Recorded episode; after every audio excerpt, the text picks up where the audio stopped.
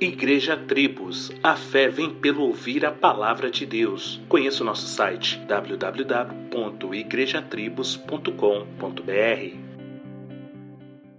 Glória a Deus, glória a Deus. Amém? Ainda em espírito de oração, né? Vamos mais uma vez, feche seus olhos.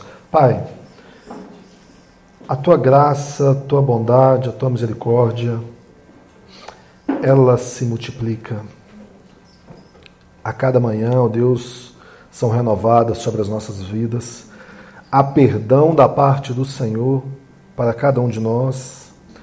Se nós estamos aqui vivos, ainda há misericórdia, ainda há ação divina e nós cremos no Deus soberano, Criador do céu, Criador da terra, e que está aqui conosco, porque nós nos reunimos em Teu nome. Seja exaltado, Senhor. Seja exaltado, Senhor. Que nós venhamos diminuir e tu crescer, Pai.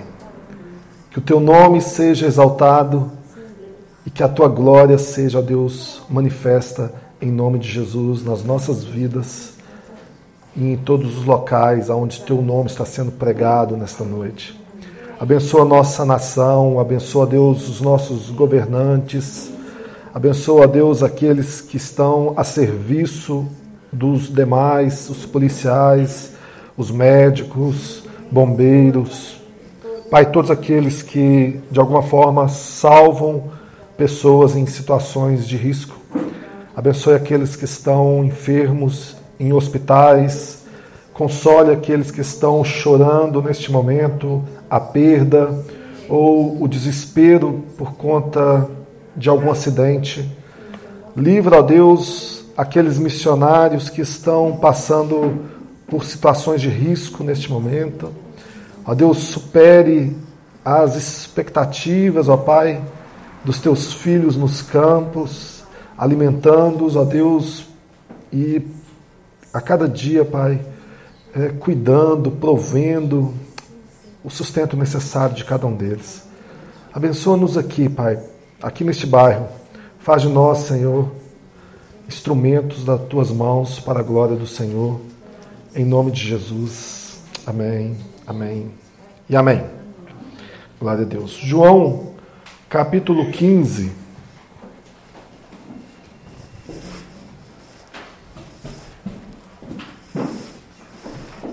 Pode, pode se assentar.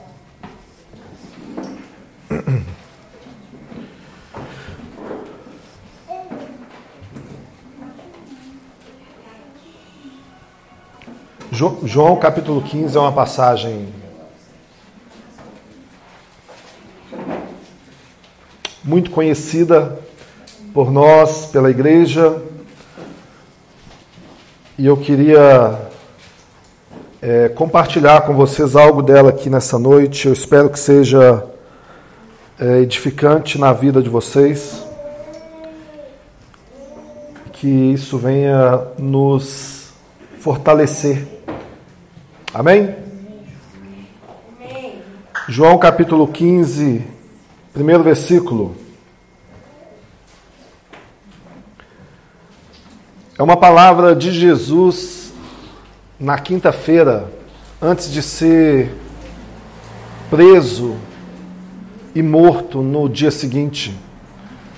E sabemos que Jesus conhecia o que iria acontecer.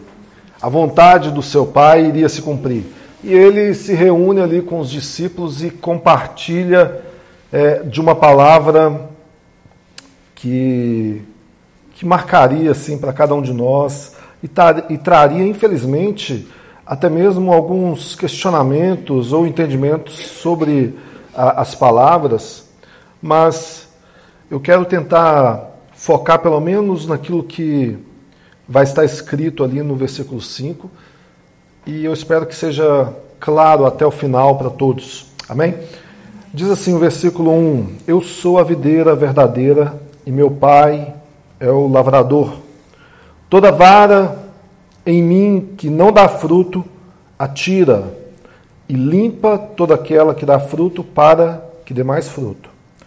Vós já estáis limpos pela palavra que vos tenho falado.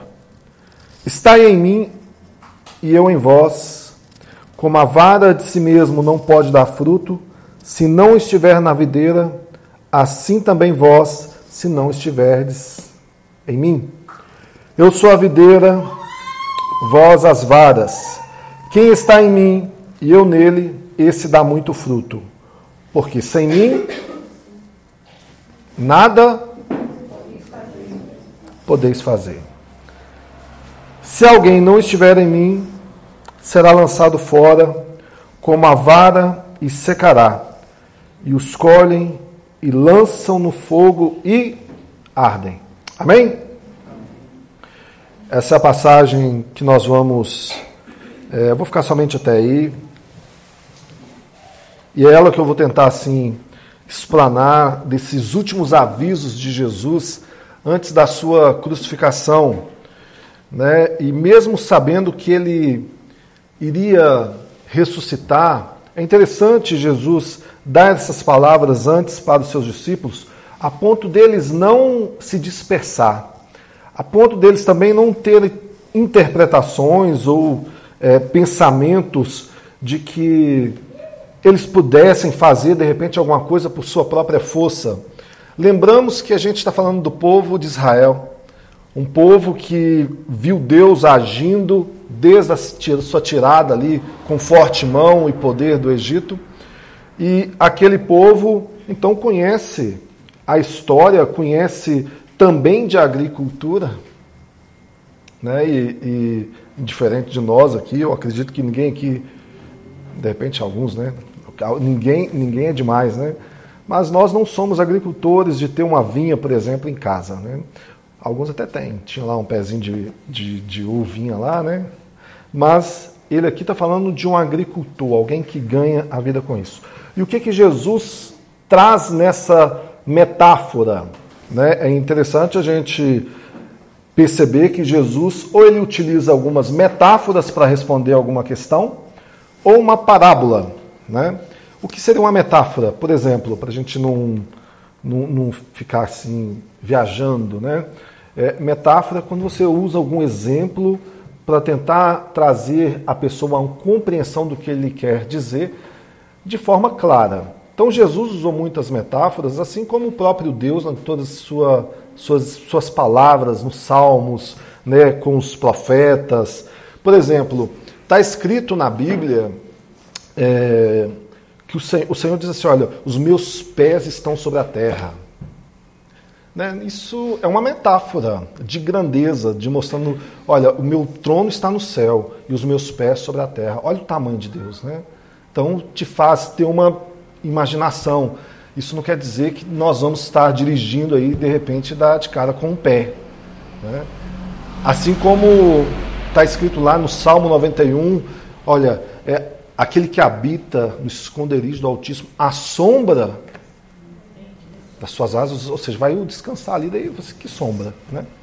É lógico que é para somente uma metáfora para a compreensão.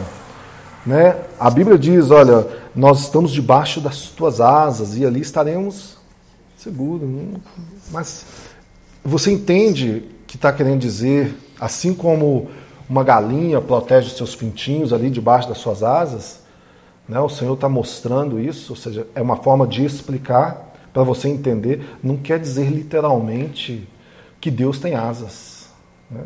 Senão daqui a pouco, se a gente entra nessa vibe, daqui a pouco a gente está é, criando coisas que a Bíblia não está dizendo. Aí nós vamos começar a falar, olha, quando, quando Jesus voltar e as suas asas estiver batendo lá no Ocidente, no Oriente, você não está escrito isso. É só uma, é uma forma de ilustrar um pensamento para que as pessoas venham compreender. Amém?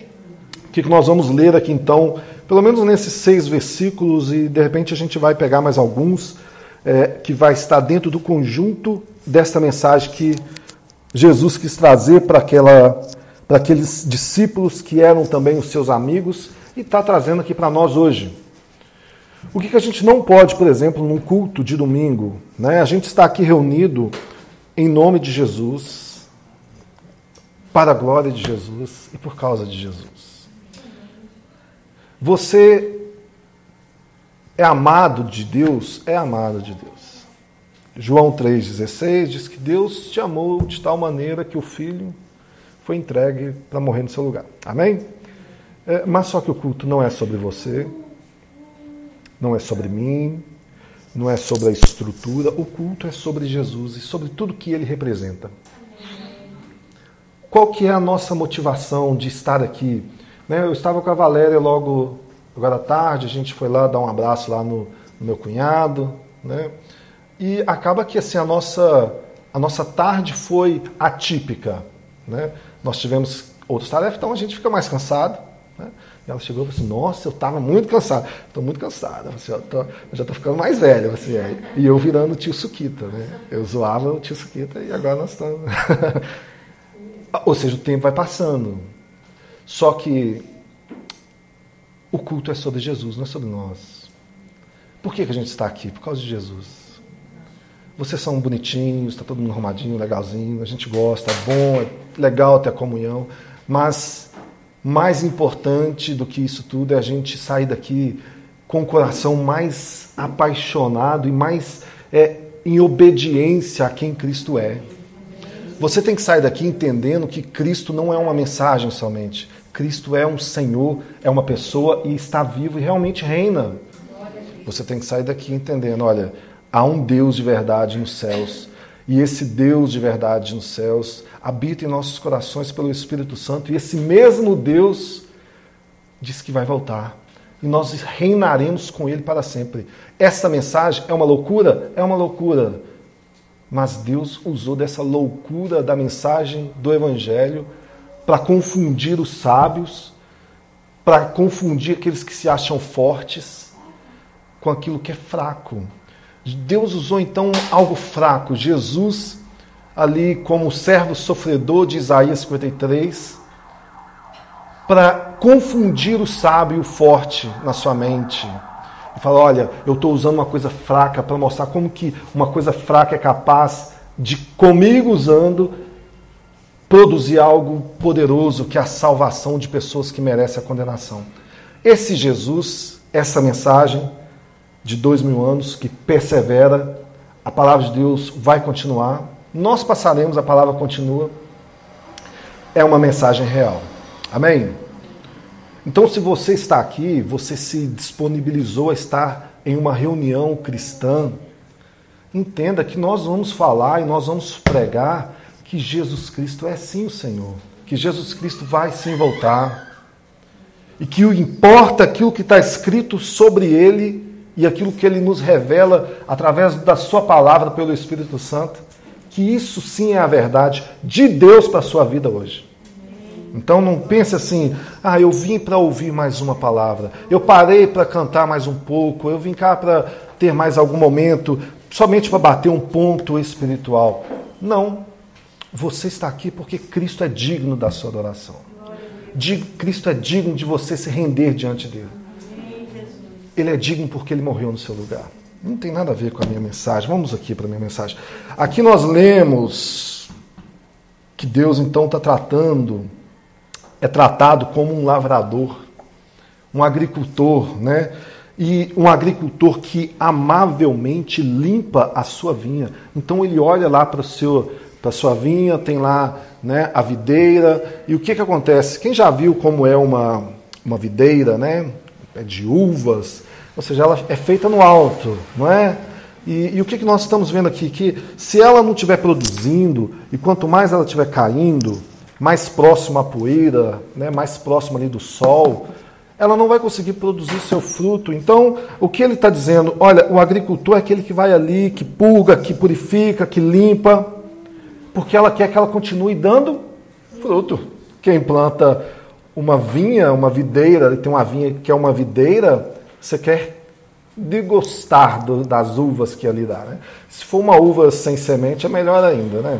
Será que a uva sem semente ela é modificada geneticamente com tecnologia ou isso é parte dela? Né? Eu acho melhor do que colocar na boca ali, ter que ficar separando a semente. Eu conheço gente que engole com semente tudo. Eu tinha dificuldade com a semente, com a com a jabuticaba. Já jabuticaba, as pessoas colocam na boca assim, né, engole, puxa só o preto. Eu já conheci gente que engolia tudo, com casca e tudo. Assim, não, é assim mesmo. Não, não, não nem tanto, né? Mas aqui Jesus está mostrando: olha, meu pai é um agricultor, é um lavrador, e ele cuida para que, aquele, que aquela vinha ali venha dar fruto. Então ela limpa, ele limpa ela, ele trata com cuidado, porque ela, ele quer que ela continue dando cada vez mais fruto. Óbvio, né? E isso pode ocorrer de diversas formas. Então, uma primeira coisa que eu quero apresentar aqui são pelo menos três linhas que os teólogos, os grupos, as igrejas é, interpretam essa passagem. Né? O que, que Deus faz com aqueles que são infrutíferos? Né? Essa é a, é a grande questão. Versículo 2 está escrito assim: Toda vara em mim que não dá fruto, ele tira e limpa. Não, e tira, ele somente tira. E toda aquela que dá fruto, ele a limpa para que dê mais fruto. Então a pergunta é: o que, que Deus né, faz com essas varas que são infrutíferas? Né? Então você poderia pensar assim: poxa, a primeira coisa, será que eu sou infrutífero? Né? Será que eu sou esse, esse, essa vara que estou no, na videira verdadeira que é Jesus, mas será que eu não estou dando fruto? E se eu não estou dando fruto, o que, que Deus faz? Né? Então a gente tem aí pelo menos três interpretações, ou pelo menos as pessoas têm três linhas sobre essa passagem. Então a primeira, ela eu não queria usar assim. Vou, vou, os seguidores de Jacó Armínios, para mim não falar o grupo é, em si, eles acreditam que, na verdade, essas varas infrutíferas são pessoas cristãs genuínas que é, pararam de dar fruto e aí, consequentemente, elas perderam a sua salvação. Amém? Então, assim, ah, eles, deram, eles davam frutos, eles foram chamados por Jesus, e, e depois de algum tempo, sem estar fazendo mais nada, não dá fruto, ele é uma pessoa, você não consegue ver diferença entre ele, um cristão e ele, e um não cristão, quer dizer, né? Ou seja, ele é igualzinho o mundo. Então, você, assim, aquela pessoa ela não está dando fruto nenhum mais. Então, é, seguidores de Jacó, armínios, acreditam: olha, essas pessoas eram salvas e eles perderam a sua salvação quando eles se tornaram infrutíferos. Então, o que, que o pai faz? O pai tira. Consequência, perder a salvação. Isso é uma posição dos seguidores aqui que acreditam é, conforme né, o, o, o teólogo, que assim acontece com eles. Não é o que nós acreditamos. Tá? Só estou dando aqui algumas luzes, aqui é o que, algumas pessoas pensam. Existe uma outra posição, ela tem uma variação já dos seguidores de João Calvino, mas é uma variação, não é exatamente é, aqueles que são seguidores e o que, é que eles acreditam? A pessoa está em Cristo, ela foi chamada, ela então foi enxertada ali na oliveira, ela faz parte da, da videira, ela está em Cristo, mas ela tornou-se infrutífera, ela não está mais produzindo. Então o que, é que acontece com essa pessoa? Segundo essa, essa compreensão, Deus vem e mata aquela pessoa. Para quê? para que ela não venha perder a salvação. Mas ele, como disciplina, vai lá e corta aquela pessoa. Prematuramente, vamos dizer assim, ela vai para o paraíso. Então ela não tem mais continuidade na vida aqui. Por quê? Porque eles defendem, olha, a salvação não se perde. Porém, se essa pessoa não está dando mais fruto, o que, é que vai acontecer com ela? Eu vou cortá-la e vou levá-la para o céu, já que ela não está dando mais fruto. Isso é uma variação daqueles que creem segundo a doutrina aí de João Calvino, mas com uma avaliação um pouco é, confusa ou, digamos, digamos assim, é, é, meio extrema. E nós temos uma terceira opção. A terceira opção é aqueles que creem na segurança eterna, uma perseverança, ou seja, uma vez que Deus te salvou, Ele vai te perseverar até o final. Amém? A Bíblia diz que aquele que começou a boa obra, ele vai terminá-la. Então, o que, que essa terceira opção entende? Que essas varas infrutíferas são, na verdade, é, pessoas que tiveram uma conexão com Jesus, mas foi uma conexão somente externa, foi uma conexão superficial.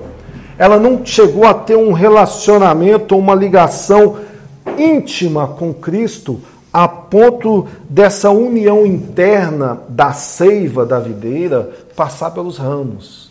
Então ela teve ali somente uma experiência, ela buscou a, a, Jesus em algum momento, mas não foi algo sincero, não foi algo de perseverança, não foi algo que Deus tratou no íntimo dela.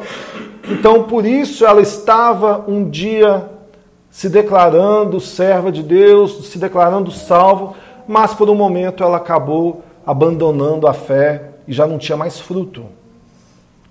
Isso a gente consegue ver, por exemplo, em Hebreus capítulo 6. Né? É tratado essas pessoas que tiveram uma experiência, algo com Deus, experimentaram de uma, de uma, uma experiência, é, digamos assim, mística, ao ponto dela ter sido iluminada, só que ela não entendendo mais ou seja, não continuar, ela volta para trás. Você pode ler isso depois, mas são somente esses três tipos aqui que eu vou citar, que faz uma interpretação de que é essa vara sem fruto.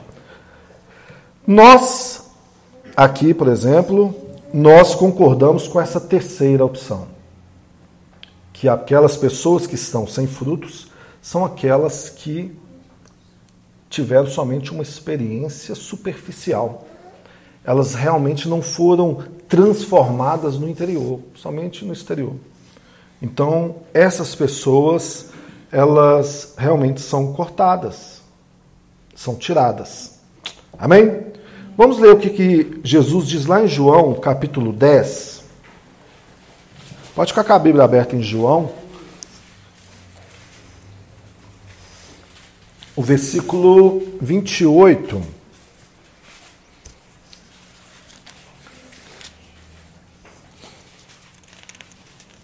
Versículo 28 e 29 diz assim: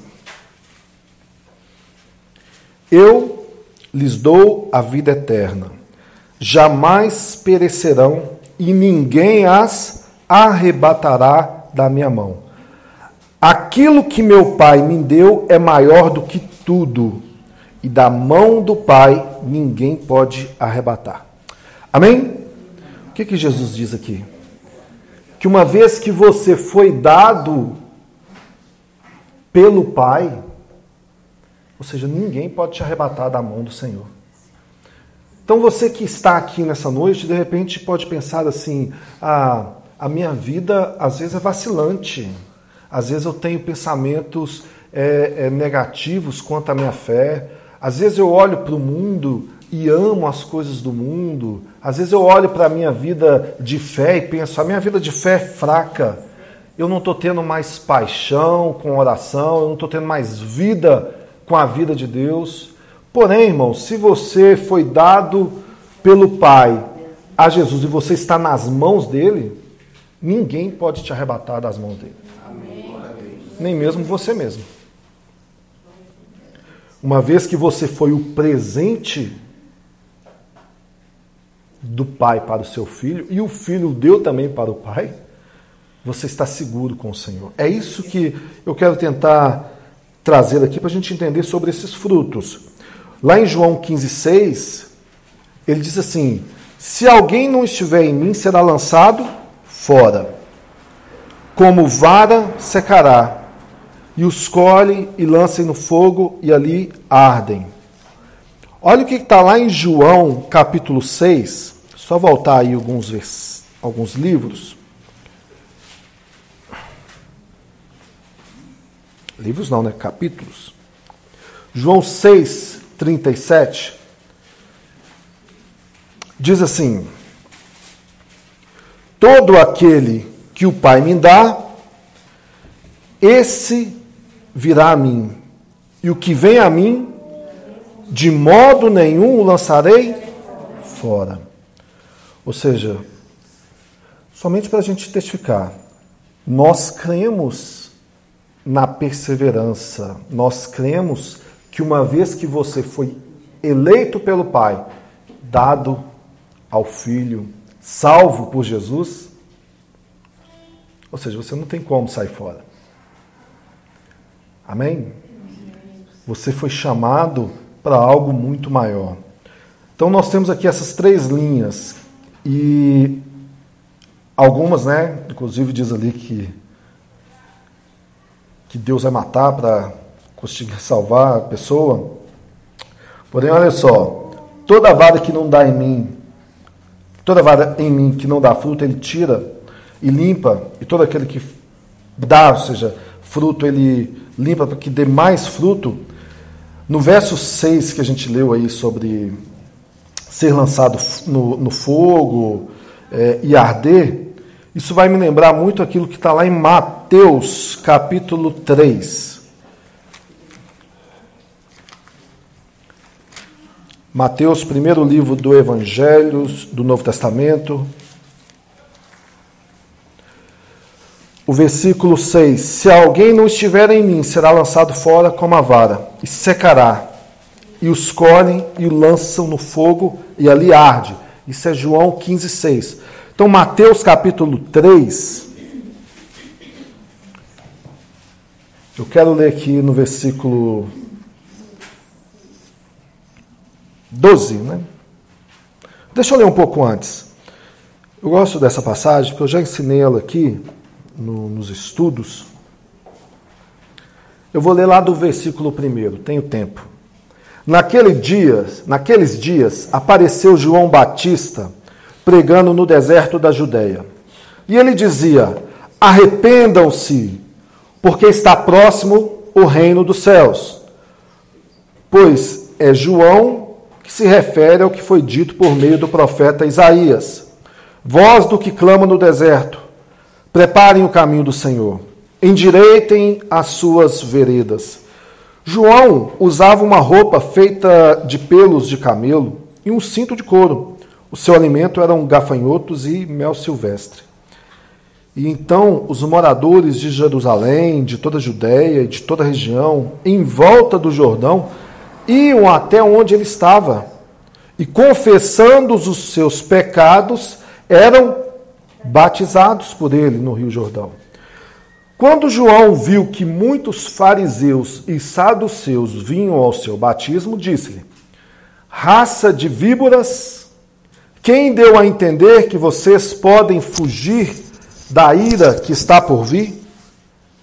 Produzam fruto digno de arrependimento e não pensem que podem dizer uns aos outros: Temos por pai Abraão, porque eu afirmo a vocês que Deus pode fazer com que dessas pedras surjam filhos a Abraão. O machado já está posto à raiz das árvores. Portanto, toda árvore que não produz bom fruto é cortada e lançada ao eu batizo vocês com água para arrependimento, mas aquele que vem depois de mim é mais poderoso do que eu, do qual eu não sou digno de carregar as sandálias. Ele os batizará com o Espírito Santo e com ele tem a pá em suas mãos, limpará a sua eira e recolherá o seu trigo no celeiro. Porém, queimará a palha num fogo que nunca se apaga. Se apaga. Quando a gente lê essa, essa passagem, e lá em João 15, 6, ele diz o seguinte: olha, o fruto, fruto a vara que não está dando fruto, ele vai tirar. E ele vai deixar secar e eles vão colher e vai lançar no fogo e ali vai arder. A leitura de Mateus 3, nessa passagem de João Batista, né, assim como outras passagens, é, vai nos trazer essa alusão? O que, que, ele, o que, que João está nos ensinando aqui? João está nos ensinando sobre a salvação que Jesus iria produzir. João Batista pregando no deserto, ou seja, com seu discurso é, super agradável de raça de víboras, no sol escaldante, vestido lá com, com, com roupas de, de camelo, comendo gafanhoto, um mel silvestre. Então, um, um personagem muito atípico né, para cada um de nós, ainda mais naquele tempo. E este profeta tinha então aquele discurso: olha, vocês devem se arrepender de seus pecados, ou seja, ser batizado aqui para confissão de, de, de, arrependimento. E a gente vê, não somente por essa passagem, mas em outras, que João Batista é, ele realmente tinha um compromisso com Deus. Ele acusava o pecado, inclusive das autoridades, ao ponto de criar lá, né, ou seja, na família do rei Herodes, aquele problema todo e, consequentemente, perder a cabeça depois, como também o propósito de Deus. Era necessário que Jesus crescesse, né? e ele mesmo disse isso: é necessário que ele cresça, que eu nem diminuir. Os seguidores de João tinham aquela questão né, de quase ter uma divisão com os seguidores de Jesus. E aqui nós estamos falando agora, vendo João Batista, falando sobre uma salvação que Jesus iria produzir. Ele fala: olha, eu estou batizando aqui com água. É um batismo só de arrependimento, de confissão, mas Jesus vem e batiza com o Espírito Santo. Quando ele batiza com o Espírito Santo, o que, que ele está dizendo? Ele vai salvar vocês. É um batismo diferente, é um batismo que só ele pode fazer. Ou seja, você pode batizar alguém com o Espírito Santo, o Espírito Santo é seu? Não é. Né? Você, na verdade, depende do Espírito Santo. Ele vai fazer, ele vai vir e vai batizar, cumprindo-se aquilo que estava sendo dito sobre ele. E ele fala: olha, ele batiza com o Espírito Santo. Só que ele dá o exemplo também do fogo. E nós que viemos de uma linha, muitas das vezes, né, do quanto mais fogo, melhor, fogo, fogo, fogo. É, e outro dia eu estava até conversando com a Márcia sobre isso, assim, não que a gente possa ignorar tudo que é fogo na Bíblia, né? Fogo representa ali purificação, às vezes está mostrando fogo como Deus, um Deus de, de, de grande poder, né? ou seja, de grande glória, mas nessa passagem está clara por, pelo final e pelo seu contexto que João está falando o seguinte: olha, as raças de víboras, que eram os saduceus e os fariseus, ou seja, o que, que elas fariam diante de, um, de uma situação em que tem palha? Ou seja, ó, se meter fogo ali, elas vão fugir. Não é isso que ele diz? Raça de víboras. Quem deu a entender que vocês podem fugir? Então, imagina que tem um palheiro, você vai meter fogo, as cobras, ó.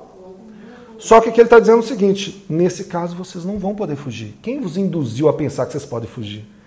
Porque quem vai batizar? É Jesus, ele está vendo tudo, ele sabe fazer separação entre joio e trigo, ele sabe entender aqueles que são dele e aqueles que não são. Então vocês que não são, ou seja, vocês não vão poder fugir. E ele está dizendo: olha, lá no final, no versículo 12, ele tem nas suas mãos a pá, ele vai limpar essa eira, vai recolher o trigo, recolhe o trigo para si. E, ou seja, e o restante, a palha, ele vai meter fogo e ela nunca vai se apagar. Então, é claramente uma passagem dizendo: olha, Jesus salva batizando aqui com o Espírito Santo, ou seja, você está sendo salvo, e Jesus também está condenando aqui com o fogo. É um batismo de fogo de condenação. É o que ele claramente explicou aqui, e é o que João, agora o apóstolo, está ouvindo Jesus falar sobre aquele fruto, digo, aquela vara que não está dando fruto. Ou seja, ela vai ser lançada fora, vai secar, eles vão colher e vai ser lançada no fogo e vai arder. É o que está escrito lá no versículo 6. Amém?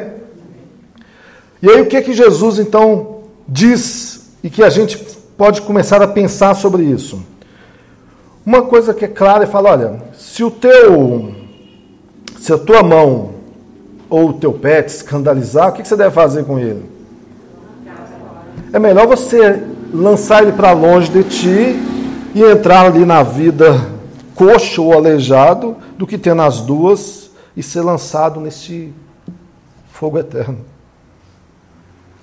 Mesma coisa é fala do olho. Se teu olho te faz pecar, arranque-o e lance para longe de ti. É, é melhor você entrar com um olho só do que tendo dois e ser lançado no fogo do inferno.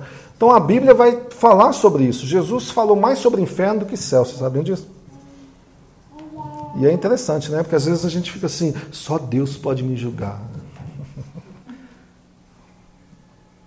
Isso tem que nos assustar. Eu preferia assim alguém que assim conhecido, né, um Gilmar, né? não posso falar o restante não, senão não dá processo. Gilmar alguma coisa, Gilmar, Gilmar Meneghel, né? E aí, ou seja, você pode ir lá e tentar corrompê-lo, né? Agora, você consegue corromper a Jesus? Você já fez oração tentando convencer a Deus a te, a te perdoar por algo que você sabe que você está errado? Tipo, fazer uma oração tão assim de, de, de comovente que Deus vai entender. Vocês não tem como, Deus sabe. Né? A gente consegue fazer isso com pai, mãe, filho, esposo, amigo, chefe. Com Deus não. Ele é santo. Amém? Então nós defendemos aqui, irmãos, aquela visão que aquelas pessoas que estão na videira, aqueles, aquelas varas que estão na videira, que não estão produzindo fruto, elas são os crentes não salvos. Alguém pode pensar assim: será que existe né, uma pessoa que é crente e não salva? É, nós cremos que é um processo, há um estágio, assim, sabe, nesse, nessa salvação. Ela vai sendo amadurecida. João 7,31, por exemplo, está escrito assim: é, quando Cristo vier, fará ainda mais sinais do que este aí tem feito. É, deixa eu ler na, lá na minha versão nova aqui da minha João 7 7:31. Isso mesmo. É, olha, eu soltei. O início do versículo diz assim: Porém, muitos dentre a multidão creram nele. Está escrito isso aí claramente. Ou seja, é, ele fazia seus milagres, aí ele acabou fazendo aqui, eles tentaram prender Jesus, mas não era a hora dele ainda. E aí o versículo termina assim: Porém, muitos dentre a multidão creram nele e diziam assim: Quando Cristo vier, será que vai fazer maiores sinais do que este homem aí tem feito? Ou seja, tinha muita gente que estava crendo em Jesus sem crer em Jesus. Né? Eles estavam assim: olha, esse, esse homem aí, nossa, eles tão, nós estamos crendo, realmente ele fala a verdade, ele é o profeta. Mas será que quando Cristo vier, né, vai fazer as coisas que ele tem feito? Percebe assim? Tem muita gente que crê em Jesus das mais diversas formas, né? Lá em João 6,60, nós estamos caminhando em João hoje aí. João 6 tem 70 versículos, mas o versículo 60 diz assim: Muitos dos seus discípulos, tendo ouvido tais palavras, disseram: Duro é esse discurso, quem pode suportá-lo? Olha só, os discípulos que estavam ali com Jesus, ouvindo os seus discursos, começaram a abandoná-lo. Nós estamos falando de discípulos que andavam com ele. Pessoas que tinham ali é, a presença física, viram os milagres, mas quando ele dava alguns discursos, eles falavam assim: olha, é muito difícil a gente seguir, né? ou seja, é muito difícil seguir essa, essa mensagem, é muito difícil andar com ele, esse discurso é muito duro. Então as pessoas estavam crendo e tendo ali uma experiência ali do momento, sabe? É igual a gente tem hoje, hoje em dia, assim, muitas pessoas é, vêm até assim Jesus por, por ocasiões. Aquela multidão que comeu o pão e o peixe muitos deles estavam depois gritando: crucifica-o. Estavam ali alimentando dos milagres, muitos que levantaram ali os ramos e falavam usando ao filho de Davi, quando ele entrou com a jumentinha, depois estavam dizendo: crucifica-o porque querem o Jesus do, do momento, querem Jesus que pode agregar alguma coisa para eles. E tratando Jesus ali como, como um meio para obter coisas. Só que Jesus não é o meio. Amém, irmãos? Jesus ele é o fim, ele é o objetivo, ele é a meta. Jesus é aquilo que nós precisamos. Você está aqui, de repente, cada um aqui tem uma necessidade. É bem fato, é bem normal isso acontecer. De repente, alguém aqui está precisando de. Ah, eu preciso de um plano de saúde. Ah, eu preciso de um carro. Eu preciso de uma casa. Eu preciso de um emprego. Eu preciso de um marido, uma esposa. Enfim, tem N coisas que cada um aqui pode estar precisando e, e, e mais de uma coisa. Isso é fato. Mas que todos nós aqui precisamos de Jesus, essa é a necessidade principal de cada um de nós. A perseverança que o cristão tem é a marca, é o sinal verdadeiro de alguém que foi convertido, sabe? Alguém que foi chamado, alguém que está e ouviu as palavras de Jesus e essa palavra habita nele. Perseverar, isso tem que caminhar com cada um de nós, essa tem que ser a palavra que guia e norteia a sua vida. Perseverar, persevere Persevere na fé, persevere na, na comunhão, persevere na santidade, persevere na sua vida com Deus. Perseverança. Amém? Quando a gente olha para uma passagem como essa, é, ela não está ensinando aqui que um cristão pode se apostatar da fé. Não, não é isso. Né? A gente leu aqui que algumas passagens que Jesus falou: aquele que está nas minhas mãos, ninguém poderá arrebatá-las das minhas mãos. Ninguém. Né? Mas ela está nos mostrando que, que pessoas que estão em Cristo, é impossível essa pessoa não estar tá frutificando. É impossível.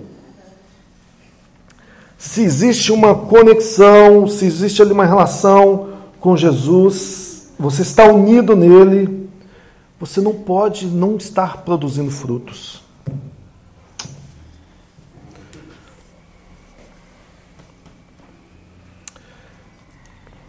Lá naquele dia, é, diante de Jesus, será revelado aqueles que realmente produziram frutos e não. Né? Hoje a gente tem pessoas que falam assim. Hoje não, vai ter aquele dia, né? Pessoas vão falar assim, Senhor, em teu nome eu expulsei demônios, eu falei em línguas, né? Eu fiz grandes maravilhas, milagres. Senhor, você não, eu nunca te vi. Então, isso não vai servir para nós como um modelo de falar assim: olha, aquela é uma pessoa que dá muito fruto. Né?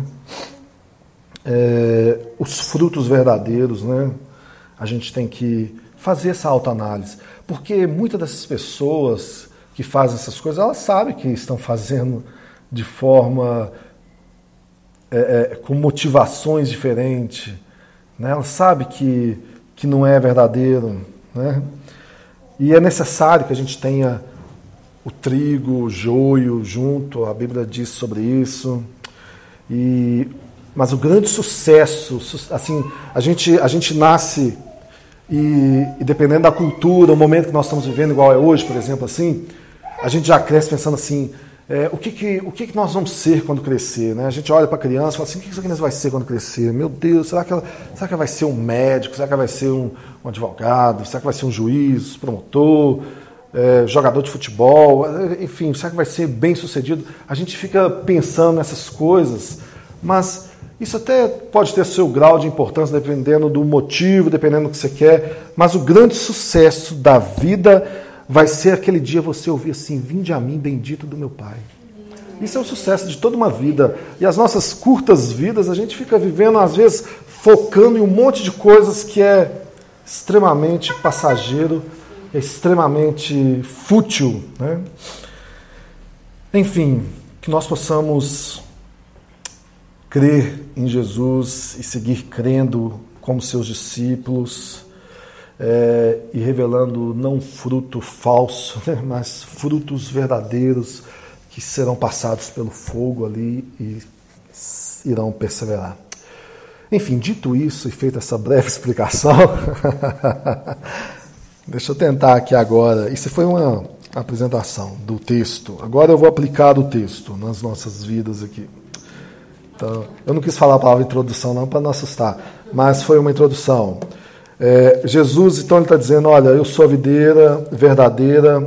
E Israel, irmãos, Israel era essa videira, sabe? Essa videira frutífera.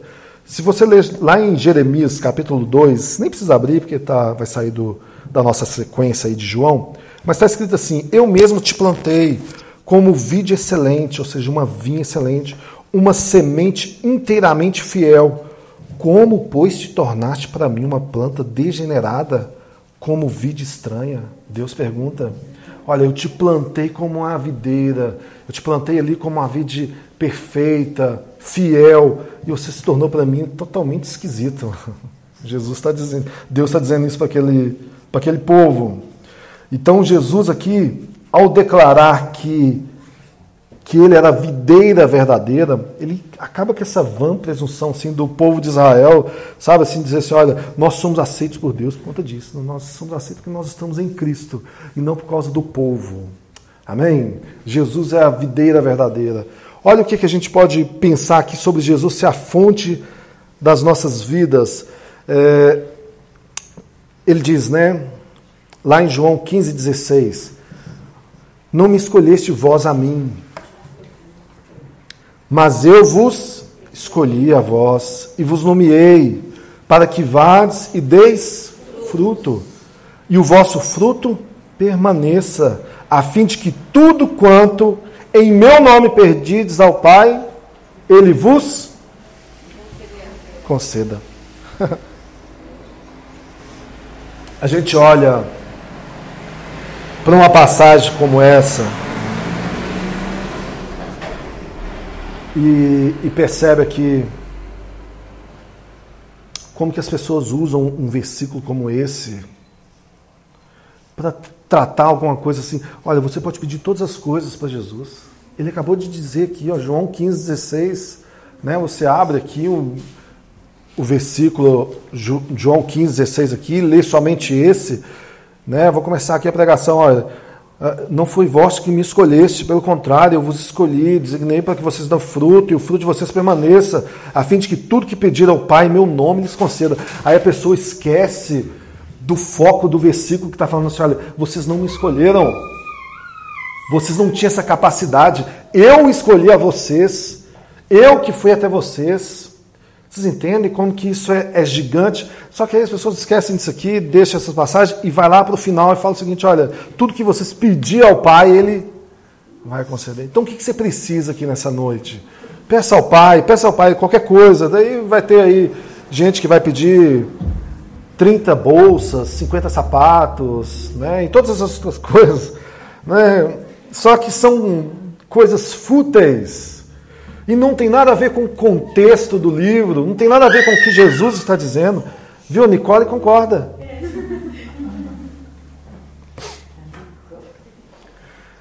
Olha só o que é Jesus disse antes da crucificação, versículo 31 do capítulo 14.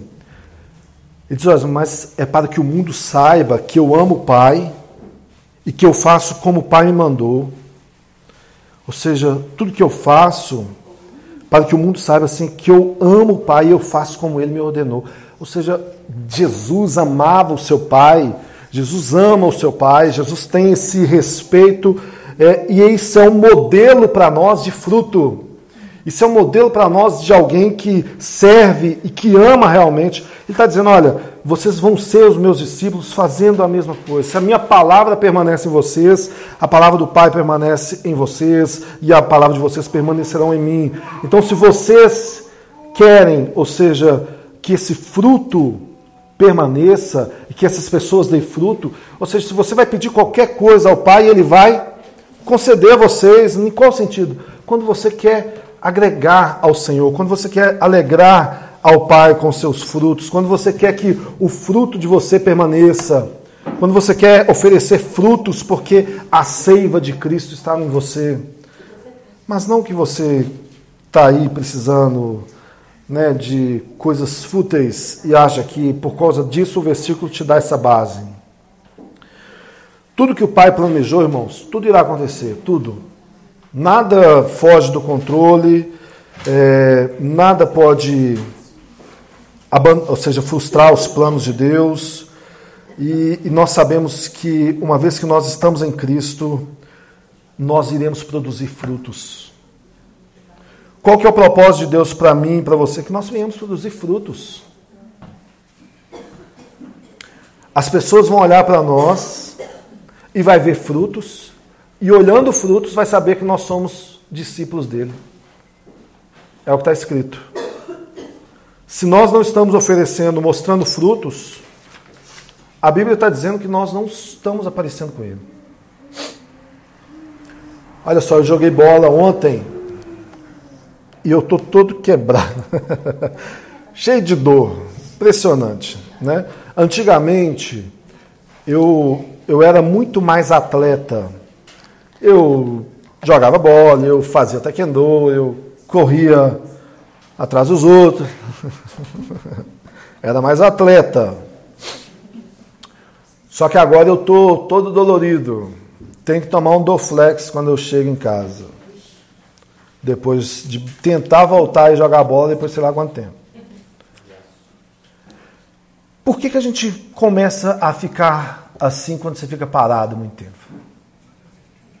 Você vai ficando parado, quanto mais parado você fica, tudo vai piorando.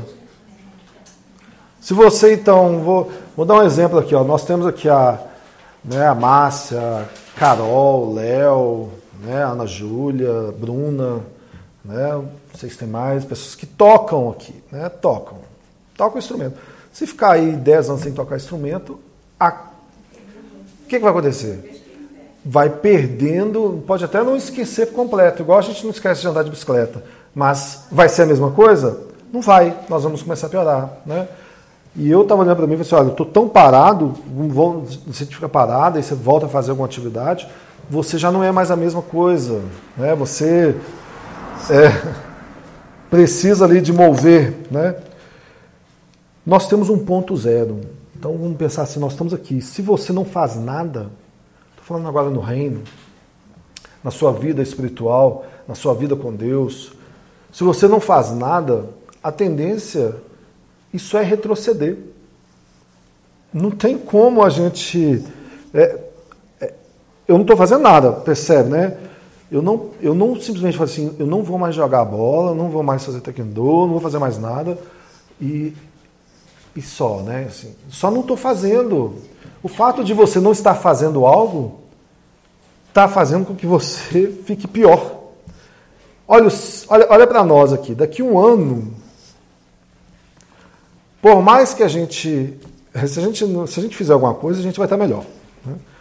É uma atividade física e tal, mas naturalmente todos nós vamos estar um pouco pior. Né? É, é lógico que nós temos aqui quem está subindo o morro, né? Dudinha, Ana Júlia, Nicole, né? as crianças estão subindo, então elas vão estar melhorando, né? porque está em desenvolvimento. Nós que já estamos na reta ou na descida, vamos estar piorando. Então não fazer nada nos piora. Amém? Normalmente. O mundo vai estar sempre cooperando com isso. O mundo sempre coopera para a gente não fazer nada. Olha, alguém pode chegar para você e falar assim: a moda é coach, né? A Valéria está procurando um coach para ela. A moda é coach. Os coach vão chegar e vão falar o seguinte: você tem que, você tem que ser melhor, você tem que ser isso. Você poderia estar tá oferecendo, você poderia estar tá com esse, esse, este resultado e tal. E aí você olha para você mesmo e fala assim: eu não estou com esses resultados, eu não estou fazendo nada disso. É uma forma da pessoa te frustrar ela te frustra. Vem de frustração para te você contratar serviços. Uma planta, irmão, sem a seiva, o que, que acontece com ela? Morre. Agora, o que, que Jesus está dizendo? Vocês estão em mim.